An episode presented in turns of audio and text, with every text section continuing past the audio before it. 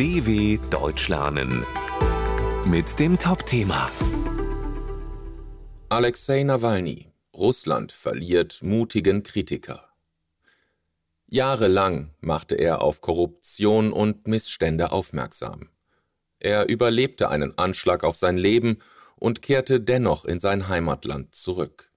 Mit Alexei Nawalny verliert Russland einen mutigen Oppositionellen. Als Blogger erreichte Nawalny mit seinem subtilen Humor Millionen, vor allem jüngere Russinnen und Russen.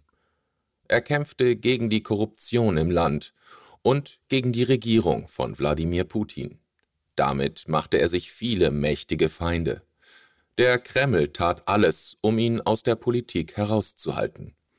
Trotzdem gelang es Nawalny, landesweit Unterstützerinnen und Unterstützer zu organisieren.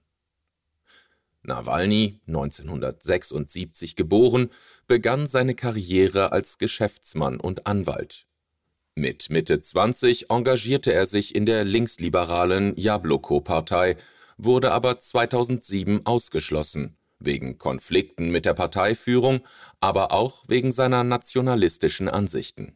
In der Folgezeit war er in einer nationalistischen Bewegung aktiv, weshalb er auch in Oppositionskreisen umstritten war.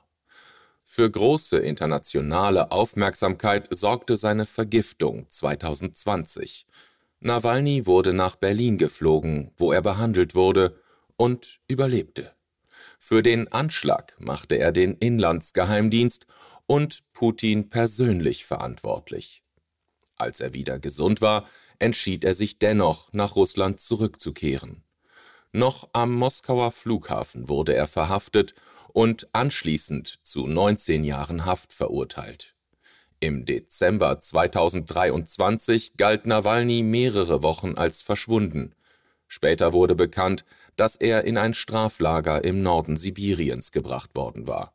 Er vermutete, dass er vor der Präsidentschaftswahl im März isoliert werden sollte.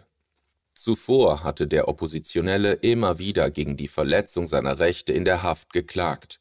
Die Gerichtstermine nutzte er bis zum Schluss auch dazu, scharfe Kritik an Putins autoritärem System und Moskaus Krieg gegen die Ukraine zu üben. Alexei Nawalny hat einen ungleichen Kampf geführt. Doch er hat der Welt gezeigt, dass man dem Kreml auch aus der Haft heraus Paroli bieten kann. Nun hat die russische Opposition ihre stärkste Figur verloren. dw.com/topthema